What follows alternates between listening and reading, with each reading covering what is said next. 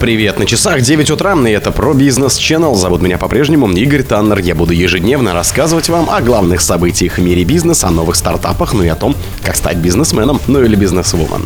В России открылся первый белорусский магазин с аналогами товаров Икея. «Газпром» сократил транзит газа через Украину. Минфин пообещал законопроект о взносе для бизнеса в ближайшее время.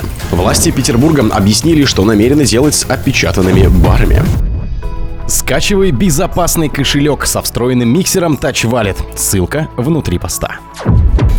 России открылся первый магазин белорусской Sweet House с аналогами товаров шведской Икеи. Он заработал в торговом центре Щелковский в Москве, передает ТАСС. На странице Sweet House во ВКонтакте говорится, что сеть реализует продукции Икеи и товары под собственным брендом, произведенные на фабриках России, Китая, Беларуси и Казахстана. Площадь торговой точки в ТРЦ Щелковский 330 квадратных метров. Там представлены товары для кухни, в том числе посуда, столовые приборы, мебельные аксессуары и текстиль.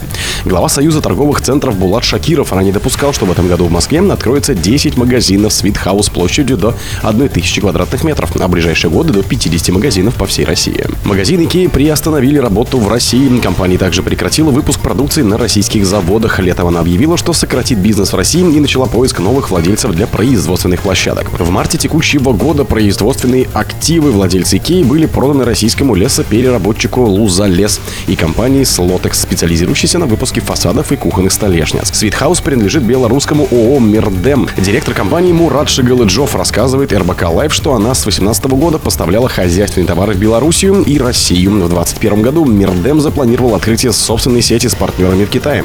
Концепция поменялась в 2022 году после ухода Икеи из России. «Газпром» сократил транзит газа через Украину. «Газпром» сократит транзит газа в Европу через Украину. Это следует из данных по прокачке за 14 и 15 апреля предоставленных компанией.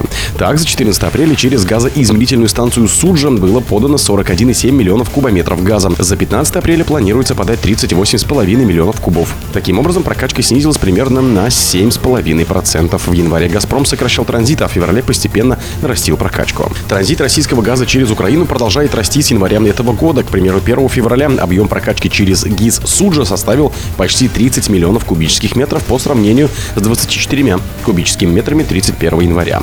15 февраля «Газпром» сообщил, что через ГИС Суджа было подано уже 35 миллионов кубов, что на 14% больше, чем за день до этого.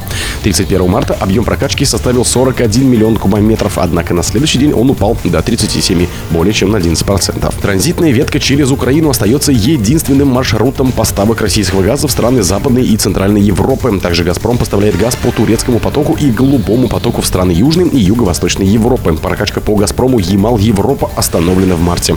Прокачка по Северному потоку полностью остановили после взрыва на газопроводе в конце сентября прошлого года.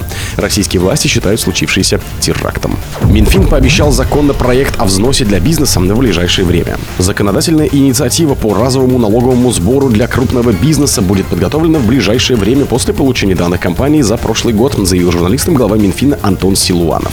Мы ждем результаты с тем, чтобы скорректировать ставку под те уровни поступлений в бюджет, о которых мы договаривались с бизнесом. В ближайшее время такая информация поступит в Министерство финансов. Мы в ближайшее время подготовим законодательную инициативу, сказал Силуанов. В начале февраля вице-премьер Андрей Белоусов сообщил, что Кабмин обсуждает с бизнесом идею однократного добровольного взноса, пояснив, что у многих компаний за первые три квартала прошлого года результаты были сильно в плюс. Силуанов говорил, что посредством взноса власти рассчитывают собрать около 300 миллиардов рублей. Глава Российского союза промышленников и предпринимателей Андрей Шохин заявил, что бизнес считает эту идею нереализуемой, и в частности из-за разового финансового положения компании и неравномерной налоговой нагрузки. В качестве альтернативы он предлагал повысить налог на прибыль на 0,5 пунктов, но в Минфине эту идею не поддержали. Замглавы Минфина Алексей Сазанов в середине марта сообщил, что разовый сбор будут платить все компании с чистой прибылью более 1 миллиарда рублей за 2021-2022 годы, кроме предприятий нефтегазового, угольного секторов, малого и среднего бизнеса. По его словам, первые поступления в бюджет ожидаются в четвертом квартале. Он объяснил, что для определения ставки будут применяться специальные критерии. Есть два фактора – сумма, которая будет собираться, и, соответственно, ставка. А ставку можно будет определить, когда будут сданы декларации по налогу на прибыль 25 марта в начале апреля, соответственно. Конфигурация – это прирост налоговой базы 21-22 к 2018 и 2019 годам. Власти Петербурга объяснили, что намерены делать с опечатанными барами. Главные питейные улицы в центре Санкт-Петербурга, Думскую и Ломоносова власти хотят превратить в культурно-гастрономическое пространство, рассказала Фонтанке глава администрации Центрального района города Елена Федорова. У администрации есть мысли на этот счет, но более подробно именно будет готова поделиться летом. Хотелось бы, чтобы это были туристически привлекательным местом, которое будет работать в рамках действующего законодательства и с соблюдением порядка. И чтобы Думская была не испанским стадом, а место, где бизнес мог бы развиваться, соблюдая интересы гостей и жителей города, сказала она. Федорова сообщила, что вопрос о возможности привлечь новый бизнес, если помещения баров останутся опечатанными в качестве вещдоков, также прорабатывается. Администрация собирается изменять пространство совместно с бизнесменами и избавиться от того негатива, с которым сейчас ассоциируется Думская улица. В конце марта СК опечатала 17 заведений на Думской улице в качестве вещдоков по делу о вовлечении несовершеннолетних в распитие алкоголя. По версии следствия, один из баров анонсировал мероприятие 22 февраля, где алкоголь продавали неограниченному кругу несовершеннолетних. В ночь на 8 апреля сотрудники МВД Росгвардии и СК провели рейд в 13 барах на улице Ломоносова с целью отыскания и изъятия предметов и документов, представляющих интерес для следствия. Как пишет Фонтанка, 10 заведений опечатали. Владельцы опечатанных заведений пожаловались рыбакам, что информации о сроках завершения проверки и возможности открытия баров у них нет. Говорим, насколько вся эта ситуация затянется. Они, правоохранительные органы, говорят, по этой статье можем в рамках уголовного дела расследоваться и 2, и 3 месяца, и полгода, год, и даже 5. Мы вам ничего сказать не можем, сообщил владелец одного из баров. О других событиях, но в это же время не пропустите. У микрофона был Игорь Таннер. Пока.